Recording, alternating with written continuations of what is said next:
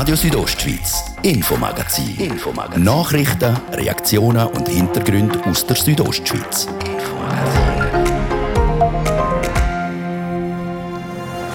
In Felsberg hat es heute Morgen wieder einmal vom Galanden oben runter boltert wie verrückt. Tonnenschwere Steine sind oben runtergekommen.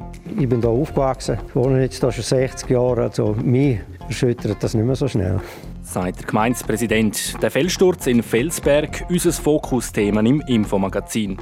Denn schon seit mehr als zwei Monaten sind die Beizer in Graubünden zu. Für den höchsten Bündner Beizer, Franz Sepp Galuri, lange Meine Vorstellung ist einfach, dass man wieder im Freien draussen, in der Gartenwirtschaft, wieder die Leute bedienen könnte. Schon ab März und in der Dolomiten hat heute die Designerin Largut Berami der Skiwelt gezeigt, wer die Königin im Super-G ist.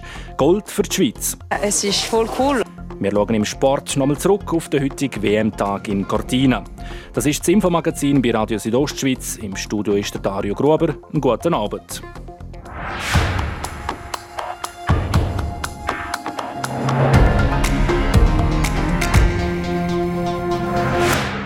Heute Morgen dürfte die eine oder der andere in Felsberg ganz schön verschrocken sein. Am halb neun hat es nämlich wieder einmal gerumpelt.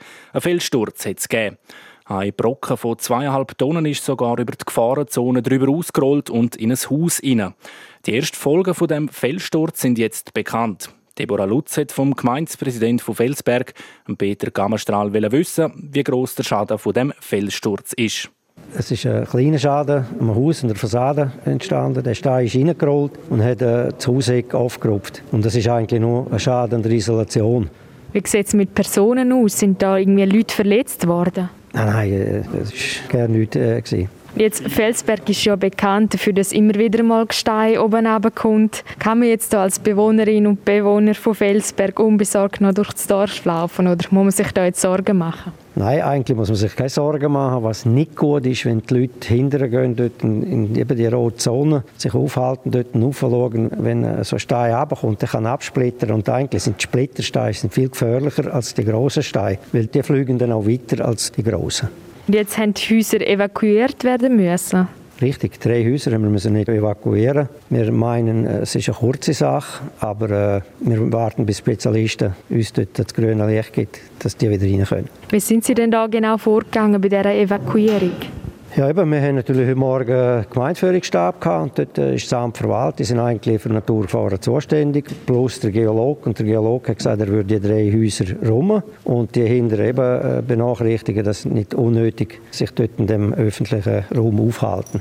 Es ist ja jetzt eher ein kleinerer Felssturz gewesen, aber trotzdem hätte man das nicht können voraussehen. Nein, eben, wir haben das permanent eigentlich überwacht und äh, das letzte Mal, wir haben ein Vorwarnsystem gehabt und dort ist der Berg auch runtergekommen. Sie sind nicht einmal zu reagieren gekommen. Bei dir geht es einfach schnell, aber wir tun das eigentlich messen und, und haben das unter Kontrolle. Aber jetzt dermal ist in der Masse ist es ein kleiner Feldsturz, aber vielleicht mit einer großen Auswirkung schlussendlich. Inwiefern können Sie das vielleicht noch erklären? Ja, eben, der Stein ist über die Rotzonen raus und das dürfte er nicht. Und unter das müssen wir wahrscheinlich hinten einen Damm realisieren, dass das überhaupt nicht mehr passieren kann. Sie haben jetzt angesprochen, eben eventuell braucht es so einen Damm. Was sind sonst so die nächsten Schritte, um zu schauen, dass man den ganzen Fels da unter Kontrolle behalten?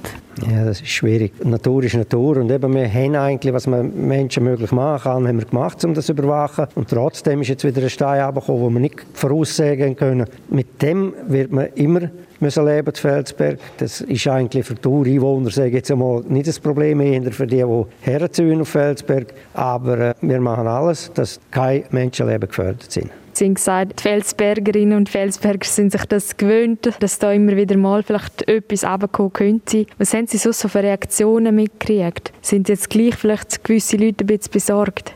Nein, der eine hat gerne nicht aus dem Haus raus heute Morgen. Der hat das Gefühl gehabt, das sei nicht nötig. Aber äh, wir haben gesagt, jetzt musst du einfach gehen. Wir können das nicht verantworten, bis wir nicht das grüne Licht haben für die Geologen. Und ja, die Fremden, die verschrecken natürlich grauenhaft. Das hat recht äh, gerumpelt heute Morgen. Es sind auch ein paar Bäume umgeknickt und so. Das macht schon Eindruck. Aber eben, wir sind in Felsberg, ich bin da aufgewachsen. So, mich erschüttert das nicht mehr so schnell. Wie die genaue Lage am Berg aussieht, lässt sich momentan noch nicht genau sagen. Seit dem halb eins am Nachmittag sind Geologen mit dem Helikopter auch unterwegs und probieren die Situation zu beurteilen.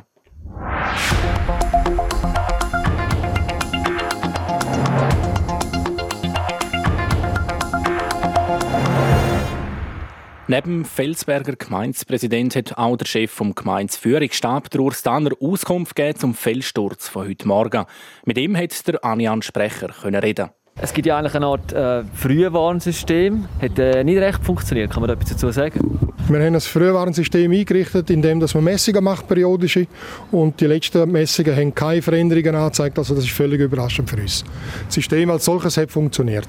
Könnten Sie etwas dazu sagen, wie viel Material da oben runtergekommen ist? Es gibt verschiedene Videoaufnahmen, die wir konsultieren können. Dort sieht man vereinzelte Steine, die oben runter können. Aber äh, geordnete Zahlen jetzt nennen, das ist unmöglich. Das wissen wir im Moment noch nicht. Wie ist jetzt das weitere Vorgehen hier im Felsberg? Das weitere Vorgehen ist im Moment, dass wir äh, die Bevölkerung evakuiert haben. Drei Familien insbesondere sind evakuiert. Das sind die, die unmittelbar im Gefahrenbereich drin sind.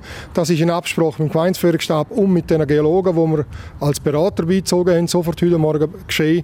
Äh, die Familien sind jetzt evakuiert bis auf Weiteres. Wir entscheiden dann nach der ersten Beurteilung, ob die wieder zurück können.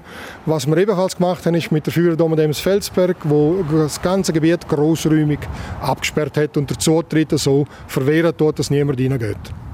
Könnte noch mehr Material abbekommen? Weiß man da etwas? Also der ganze Galanden als an sich ist ja in Bewegung, das wissen wir, mit dem kann ja Felsberg leben und darum haben wir auch die ganzen Massnahmen eingerichtet. Aber wenn, zu welchem Zeitpunkt und wie viel, das kann im Moment niemand sagen. Kann man schon etwas dazu sagen, wie es zum Felssturz gekommen ist? Also als Einwohner von Felsberg weiß man, dass im Frühling und im Herbst jeweils, wenn Temperaturschwankungen sind, dass es dann zu kleineren Abbrüchen kann kommen Wir haben jetzt natürlich eine warme Phase gehabt, mit viel Schnee, wo, wo Wasser drin ist. Wir haben die letzte Nacht extrem kalt gehabt. Das kann einen Einfluss haben, aber wirklich beurteilen kann ich es im Moment nicht. Wir haben für das heute Morgen Geologen und Spezialisten vom Amt für Wald und Naturgefahren aufgeflogen. Die sind aktuell da oben im Gelände das beurteilen. Wir warten ab, was die uns sagen können und dann haben wir vielleicht das Resultat oder die Antwort. Das der Urs Danner, der Chef vom Gemeinsführungsstab, im Gespräch mit Anian Sprecher. Im Einsatz sind heute Abend auch noch sogenannte Thermodrohnen, die das ganze Gebiet abfliegen.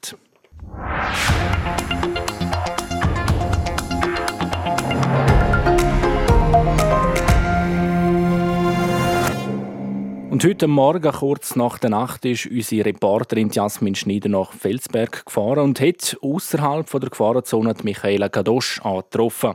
Sie hat erzählt, wie sie die Naturgewalt erlebt hat. Zum Anfang habe ich gemeint, es ein Helikopter, der durchgeflogen ist und hat es angefangen zu zittern. Dann haben wir dann rausgeschaut und dann haben wir dann gesehen, dass ziemlich viele Steine oben abgetatscht sind und eine riesige Staubwolke. Also hat man es auch gehört? Ja, sehr gut. Man hat wirklich das Rumpeln gehört. Man hört es ja immer wieder. Heute Morgen um 5 Uhr schon, habe ich schon das erste Mal gehört. Und jetzt hat es wirklich schön deftig getönt. Wann ist das etwa so das letzte Mal vorgekommen? Das kann ich noch nicht sagen. Es kommt regelmäßig immer wieder ein paar Steine oben ab. Aber so viel habe ich selber persönlich noch nie erlebt. Was gibt es Ihnen für ein Gefühl? Man wohnt gerade da und dann purzeln da die Steine ab. Wie, wie fühlen Sie sich? Ich habe jetzt gar keine Angst vor dem ich habe das Gefühl, eben, der Wald schützt uns eigentlich da noch relativ gut. Wir sind auch von der Gemeinde her, werden wir informiert, falls etwas wäre. Nein, jetzt absolut wirklich kein Bedenken. Ich finde es noch relativ spannend zu beobachten, was für Naturgewalten da noch möglich sind. Michaela Gadosch vom Galanda oben runtertunnernd, immer wieder einmal Stein bis vor das Dorf. Der letzte grosse Felssturz hat es in Felsberg im 2001 gegeben.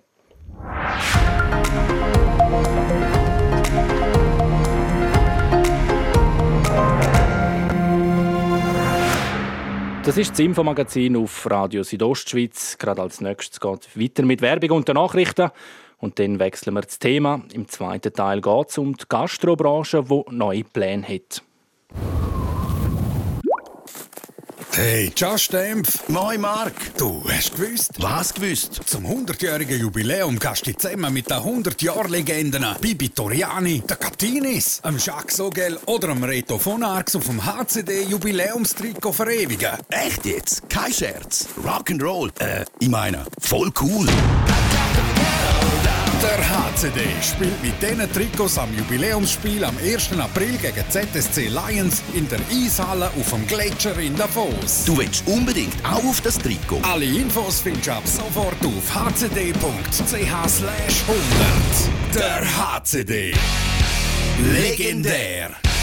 Seit 1921. Präsentiert von Radio Südostschweiz. So klingt es, wenn Ihr Butler leicht erkältet ist. Jetzt Euromillions spielen und super reich werden. Diesen Freitag im Jackpot über 170 Millionen. Wir sind hier bei RSO. Jetzt werden wir kompakt informiert. Wir Bettina Kadotsch. In Felsberg ist heute kurz nach 8 Uhr ein Felssturz niedergegangen. Personen wurden nicht verletzt. Die Steine landeten außerhalb des Siedlungsgebietes. Ein Splitterstein schlug jedoch in eine Hausfassade ein. Drei Häuser wurden vorsorglich evakuiert. Das betroffene Gebiet ist abgesperrt. Im Kanton Graubünden haben bisher 7500 Personen eine Impfung bekommen. 3000 davon haben auch die zweite Dosis erhalten. Diese Zahlen gab heute Kantonsärztin Marina Jamnitzki bekannt. Marina Jamnitzki betonte heute, dass der Kanton keinen Einfluss auf die Liefermengen vom Bund nehmen kann. Im letzten Jahr hat sich die Mobilität der Schweizerinnen und Schweizer Corona-bedingt verändert. Das zeigt eine Umfrage des Touring Clubs Schweiz, kurz TCS. In der Schweiz und in ganz Europa lief der Trend in Richtung Auto. So wählten in der Schweiz 61 Prozent das Auto, das sind 4 Prozent mehr als im Vorjahr. Der britische Pharmakonzern AstraZeneca will bereits im kommenden Herbst einen neuen Corona-Impfstoff ausrollen. Er soll noch besser vor Virusvarianten schützen. Im Frühjahr sollen klinische Tests mit diesen Impfungen beginnen, kündigte das Unternehmen an. In sechs bis neun Monaten könne dann voraussichtlich die Massenproduktion starten. Wetter. Präsentiert von ihrem Wander-, Ski- und Winterschuhspezialist Bläse Sport und Mode an der Voa Principala in Lenzerheide. Morgen Freitag und auch am Wochenende kann viel Sonne genossen werden. Morgen Nachmittag gibt es zwar wieder ein paar Wolken, auf den Samstag ist es dann aber wieder sonnig. Morgen ist aber warm anlegen angesagt. Das Thermometer das steigt in den nächsten Tagen nie nicht über 0 Grad an. Im Churer Rital gibt es maximal minus 1 Grad, in der Surselva minus 4 und im Engadin minus 5 Grad. Verkehr präsentiert von Raiffeisen Casa, Ihre Immobilienvermittler auf raiffeisencasa.ch. Wir verkaufen Ihres Eigenheim. In der Stadt Chur haben wir Feierabendverkehr auf der Massanzer und auf der Kasernenstraße stadtauswärts. Sonst kommen wir aber ohne Problem voran. Und jetzt gebe ich wieder zurück zum Dario Gruber mit den wichtigsten Informationen aus der Region.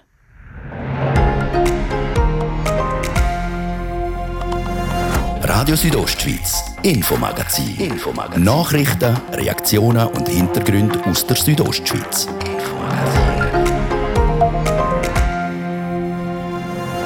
Die Gastrobranche hofft, gibt es die Skiterrassenlösung vielleicht auch schon bald im Tal. Man muss das nehmen, was man kriegt und für das andere ein kämpfen und probieren mit anderen Ideen, wie jetzt hier mit der Gartenwirtschaft langsam öffnen, halt dem entgegnen die Gartenwirtschaft wieder öffnen. Der höchste Bündner Beizer erzählt von seinem neuesten Plan und was er sich vom Bundesrat für eine Lockerung erhofft. Und der Krampf mit Corona macht in der Not erfinderisch. Ich möchte für meine Gäste und für die Arbeiter, die mich auch das ganze Jahr unterstützt haben und bei mir gewesen sind, auch weiterhin da bleiben, auch in der schwierigen Zeit. Schöne Geste vom Beizer im Engadin. Was da dahinter steckt, wir hören es gerade.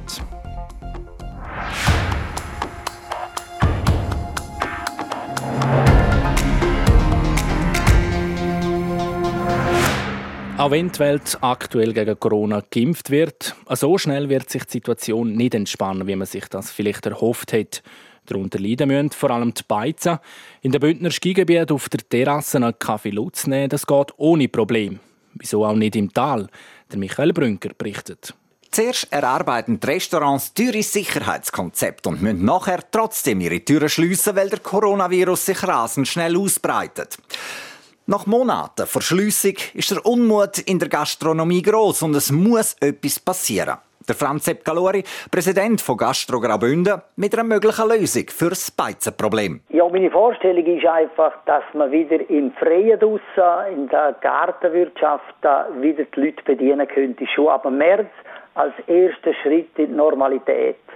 Und äh, mit Bedienungen und mit dem Schutzkonzept zusätzlich vielleicht noch, dass man das Personal noch zusätzlich testet Und ich glaube, dann sollte das auch machbar sein. Und das werden wir jetzt eingehen und die Regierung wird das im Bundesrat in der Vernehmlassung sicher einbringen.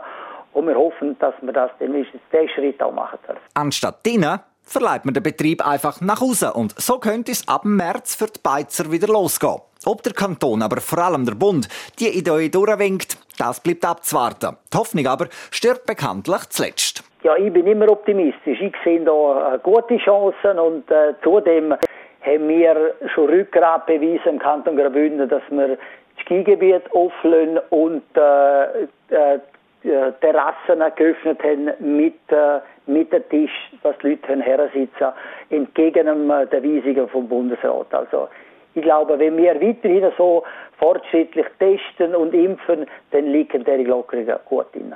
Die Idee kommt jetzt aber nicht nur den Beizer zu gut, damit die wieder schaffen und Geld verdienen können. Der Franz Galori hat auch eine andere Zielgruppe im Auge. Klar, die Leute, die endlich wieder mal ins Restaurant essen wollen. Ich glaube, das Bedürfnis ist groß und die sehnen sich auch langsam danach. Und jetzt im März hat sich gezeigt in den letzten Jahren schon, dass das Wetter relativ äh, schon milder wird und ich glaube, es wird nicht jeden Tag dann möglich sein, aber dass wir doch können langsam den Schritt wieder in die Normalität machen. Warum eigentlich dürfen die Terrassen in den Skigebieten offen sein, aber im Tal müssen sie sie zulassen? Scheinbar ist das auch einige Betroffen nicht ganz klar. Ja, die Reaktionen sind schon von gewissen äh, äh, so gewesen. Aber ich habe immer gesagt, wir müssen froh sein, dass wenigstens ein Teil von der, der Restaurant eine gewisse Kategorie aufmachen dürfen. Und äh, wir tun das äh, einfach sagen, das ist gut so.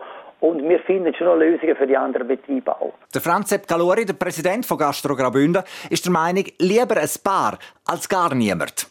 Ergänzt denn aber noch? Also wir sind froh um jede Kategorie von Restaurants. Jetzt sind es halt Berggastronomie und das nächste Mal ist Stadtgastronomie, die dann mal den Vorteil hat. Und äh, ich glaube, das geht gut miteinander. Fair ist die aktuelle Situation sicher nicht. Das dürfte jedem klar sein. Und wenn wir etwas gelernt haben in den letzten Monaten, dass die Massnahmen, die der Bund beschließt, nicht immer ganz nachvollziehbar sind. Man muss das nehmen, was man kriegt und für das andere ein bisschen kämpfen und probieren mit anderen Ideen, wie jetzt hier mit der Gartenwirtschaft langsam öffnen halt dem entgegnen. Ob der Franz Sepp Galuri mit seiner Idee, die Terrasse von der Beizen Anfangs März zu öffnen, beim Kanton und am Schluss beim Bund auf offene Ohren stößt, das wird sich zeigen.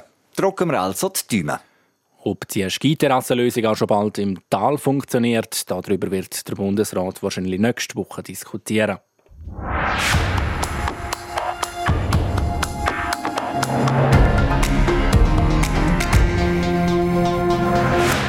Ein Sandwich im Backer oder im Lastwagen und das bei Minustemperaturen. Die Mittagspause für Leute auf dem Bau ist wegen der geschlossenen Beizen alles andere als eine angenehme Pause. Die Gastrobranche hat genug vom Lockdown und sucht sich nebst dem Takeaway und dem Ausliefern Alternativen, um ihre Kunden zu bedienen. Und das scheinbar mit Erfolg, wie der Beitrag von Nadia Guitsch zeigt. So auch der Hagen Dix, Besitzer vom Hotel à la Station am Bahnhof von Zernitz. Seit dieser Woche ist sein Restaurant nämlich auch eine Kantine. Also auf die Idee bin ich gekommen, das als Kantine zu machen, auf Anfrage von vielen Arbeitern, die auch schon im Oktober, November oder den ganzen Sommer bei mir gegessen haben und jetzt in der Pandemiezeit halt keine Möglichkeiten hatten zu essen und wurde im Dorf öfters darauf angesprochen. Auf das aber hat er recherchiert und bei allen möglichen Stellen nachgefragt, ob und in welcher Form dass es möglich wäre, eine Kantine zu betreiben. Auch der Franz Sepp Galuri, Präsident von Gastro Graubünden, bestätigt, dass das möglich ist. Das dürfen wir. Wir haben schon verschiedene Anfragen gehabt und sind dem jetzt nachgegangen, haben mit dem Gesundheitsamt und mit dem Rechtsdienst Rücksprache gehalten und das dürfen wir nicht. Einfach unter bestimmten Auflagen. Die Auflagen sehen folgendermaßen aus. Ja, es muss eine schriftliche Vereinbarung äh, äh, geben zwischen der Baufirma oder verschiedenen Baufirmen und einem Restaurant und dann der Arbeiter muss noch vorgängig schriftlich anmelden die müssen klar äh, identifizierbar sein, die Mitarbeiter, falls einmal eine Kontrolle kommt. Und dann müssen natürlich die üblichen Regeln eingehalten werden, der Abstand, äh, vier Personen Maximum am Tisch und es muss eine Präsenzliste pro Tisch äh, äh geführt werden, Fall für ein allfälliges Kontakttracing. Und natürlich muss das Restaurant äh, explizit nur für die Firmen äh, geöffnet hast, dürfen keine dritte Zutritt haben. Dazu muss der Gastronom auch dafür sorgen, dass es nicht zu einer Durchmischung von den verschiedenen Firmen und Arbeitern kommt und die geltenden Abstands- und Hygienemaßnahmen eingehalten werden. Der Franz Galori glaubt nicht, dass sehr viele Betriebe auf die Kantine umsteigen. Er befürwortet aber die Idee. Wir müssen überall kleine Nischen finden, wo man kann uns ein bisschen äh, Erleichterungen für die Gäste und für die Arbeiter äh, noch wieder neu herstellen. Der Hagen Dix hat bis jetzt durchwegs positive Erfahrungen gemacht mit seiner Kantine. Also ich bin sehr zufrieden. Es werden jeden Tag immer ein paar, paar Leute mehr. Und die Arbeiter sind auch so sehr zufrieden, dass sie nicht den ganzen Tag in der Kälte sitzen müssen. Auch äh, aus dem Gespräch heraus gehört, dass es für sie eine schöner ist, äh, zusammenzusitzen in der Wärme und was eigentlich auch für die Gesundheit sehr gut ist. Auch wenn er mit seiner Kantine nicht reich wird, sagt er, also ich weiß, äh, äh, viel wird nicht übrig bleiben, aber ich möchte die Präsenz zeigen. Ich möchte für meine Gäste und für die Arbeiter, die mich auch das ganze Jahr unterstützt haben und bei mir gewesen sind, auch weiterhin da bleiben, auch in der schwierigen Zeit. So der Hagen Dix, Besitzer vom Bahnhöfli in Zernitz. Der Beitrag von Nadia Guetsch also mit einem guten Beispiel, wie der Krampf mit Corona in der Not erfinderisch macht.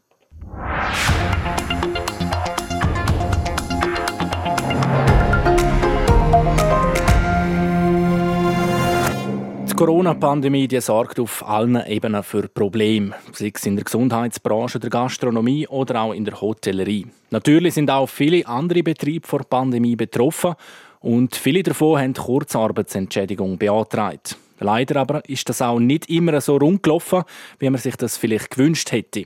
Der Michael Brünker berichtet. Im Monat Januar 2021 sind an 839 Betrieben Kurzarbeitsentschädigungen ausgezahlt worden. Gegenüber einem Vormonat mit 643 Betrieben ist die Zahl gestiegen.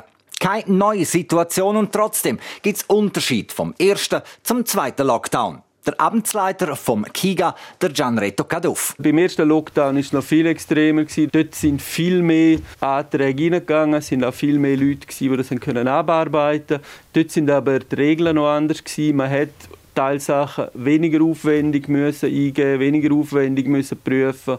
Und es ist auch dort breiter verteilt gewesen. Der aktuell geltende Lockdown stellt gerade der Kanton Graubünden vor größere Probleme, als das der erste vom letzten Frühling noch gemacht hat. Bei diesen Einschränkungen, die jetzt sind, ist der Kanton Graubünden durch die touristische Ausrichtung überproportional betroffen zu anderen Kantonen, die mehr in der Industrie haben, die nicht haben müssen schliessen oder keine Einschränkungen jetzt hatten. Flut an Gesuch für Kurzarbeitsentschädigungen hat das KIGA gefordert. Aber man ist gut vorwärts gekommen mit dem Bearbeiten der Gesuche, wie der Gianretto Caduff sagt. Erhöht haben wir dann vor allem im Bereich bei den Auszahlungen. Das macht die Arbeitslosenkasse. Dort war das ein Teilzeitpensum von einem Mitarbeiter, der das gemacht hat. Jetzt haben wir aufgestockt. Letztes Jahr sind das bei der Riesenflut, die wir hatten, haben wir wirklich viele eigene Mitarbeiter aus anderen Bereichen, wie den Einsatzprogramm, die nicht können arbeiten dort mit reingenommen. Nachher haben wir das äh, sukzessive so organisiert, dass wir dort ein fixes Team hatten. Man hat aber auch gehört, dass gerade in Davos 80 Prozent der Kurzarbeitsgesuche vom Dezember noch immer nicht ausgezahlt worden sind. Für die Erklärung von dem FOPA müssen wir jetzt ein bisschen ausholen. Wir sind letztes Jahr haben wir das extrem aufgefahren, sind darum extrem schnell mit den Auszahlungen bis in Herbst rein, bis Ende Jahr. Das hat natürlich für den Betrieb auch bedeutet, sie haben gewusst, es kommt schnell. Im Kanton Graubünden ist ja der Lockdown, der Shutdown für Gastronomie Anfang Dezember gekommen, also ein bisschen früher als in anderen Kantonen. Auf das aber haben wir sofort Personal aufgestockt. So der Gianretto Caduff, Amtsleiter vom KIGA. Dann hat das Bundesparlament verschiedene Anpassungen beschlossen, die die Arbeit vom Amt nicht gerade vereinfacht hat. Die haben ähm, den Aufwand zum Abrechnen für den Arbeitgeber stark erschwert und auch den Aufwand zum Abrechnen für die Arbeitslosenkasse selber. Das hat dann Anfang Januar zu einer Flut von Anfragen geführt an das Team. Das hat auch zu einer Flut von Abrechnungen geführt, die gekommen sind und nicht vollständig sind oder nicht sofort können verarbeiten Durch das sind wir in einen Rückstand gekommen im Laufe des Januar mit diesen Zahlungen von drei Wochen. Kein Zustand, wo bleiben Herr dürfen. Wir haben dann aber sofort reagiert und dort Personal eingestellt. Wir haben den Prozess angepasst und wir stellen fest, bereits seit Anfang Februar, dass wir da wieder schneller werden mit den Zahlungen. Und wir setzen alles daran, dass das so schnell wie möglich abnimmt. Die Auszahlungsverzögerungen sollten ein Einzelfall bleiben. Beim KIGA setzen wir alle Hebel in Bewegung, dass so etwas nicht mehr passiert und Kurzarbeitsentschädigungen zeitnah auszahlt werden, so der Gianretto Kaduf weiter. Das ist ein Beitrag von Michael Brünker zu den Auszahlungsverzögerungen der Kurzarbeitsentschädigungen beim KIGA. Der Sport präsentiert vom CELS, am Zentrum für Leistungsdiagnostik und Sportmedizin im Spital Thusis. Für Athleten, Achtsame und Ambitionierte. CELS.ch nach dem Doppelsieg der Schweizerinnen heute beim Super-G an der WM zu Cortina war alles angerichtet für ein Schweizer Festspiel. Gekommen ist es bei den Männern aber nicht ganz so, Bettina Kadotsch. Ja, die Schweizer Männer die haben es heute bei ihrem ersten WM-Rennen beim Super-G nicht aufs Podest geschafft. Ihnen sind unter anderem die tiefen Startnummern zum Verhängnis geworden. Der Loic Meyer, mir Startnummer 2 und der Bündner Mauro Caviezel, mir Startnummer 3, sind ins Rennen auf einer Strecke, wo sie im Weltcup noch nie gefahren sind. Und beide sind bei gleicher Kurve ausgeschieden. Da dazu sagt der Mauro Caviezel gegenüber SRF. Es ist auch schwierig zu einschätzen. Halt. Ja, also man muss ins Limit gleich, man, gewusst, man muss ein bisschen investieren dort. Und, äh, ja, das ist super, ja. aber so erwartet hat es glaube niemand.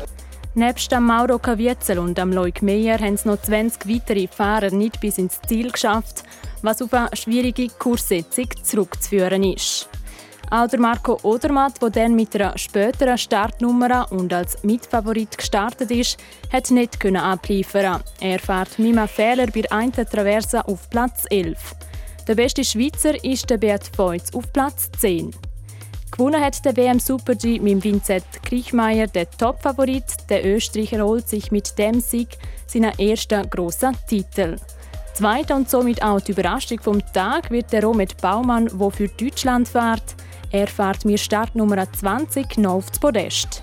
WM Bronze holt sich der Allrounder Alexis Penturo aus Frankreich. Dann gehen wir zu den Frauen. Hier haben die Schweizerinnen definitiv abgeliefert. Die Designerin Lara Gut-Berami wird ihrer Favoritenrolle gerecht und gewinnt zum ersten Mal WM-Gold. Da sie in dieser Saison vier von fünf Super-Gs gewonnen hat, war der Druck auf sie gross. Sie hat mit dem Sieg definitiv gezeigt, dass sie mit dem Druck umgehen kann. Gegenüber SRF sagt sie, Natürlich, heute bin ich auch nervös, weil äh, ich wollte das zeigen, was ich kann und so Skifahren, wie ich kann und nicht gerade heute Fehler machen. Aber es ist einfach mir bewusst am Start, dass es nicht einen riesigen Unterschied würde machen. Also wenn ich das gewinne, es ist voll cool und wenn es nicht, es ist nicht, dass die ganze Arbeit nicht wert ist. Corinne Sutter sorgt mit Platz 2 für einen Schweizer Doppelsieg. Für Corinne Sutter, die in dieser Saison schon zweimal auf Super-G-Podest gefahren ist, ist es schon die dritte WM-Medaille. Sie hat vor zwei Jahren das Ore Bronze im Super-G und dann noch Silber in der Abfahrt geholt. Dritte wird die Amerikanerin Michaela Schifrin, die als Titelverteidigerin an der Start ist. Der weitere Schweizerinnen, Michelle Gisin, wird 8. und Priska nur für 13. Morgen ist dann kein Rennen, es gibt aber ein Abfahrtstraining. Der Sport präsentiert vom CELS, am Zentrum für Leistungsdiagnostik und Sportmedizin im Spital Thusis. Für Athleten, Achtsame und Ambitionierte. CELS.ch so viel für heute. Das Infomagazin gibt es jeden Abend von Montag bis Freitagabend, Viertel ab 5 Uhr bei Radio Südostschweiz oder jederzeit im Internet unter rso.ch oder als Podcast zum Abonnieren. Am Mikrofon war der Dario Gruber. Euch allen einen schönen Abend.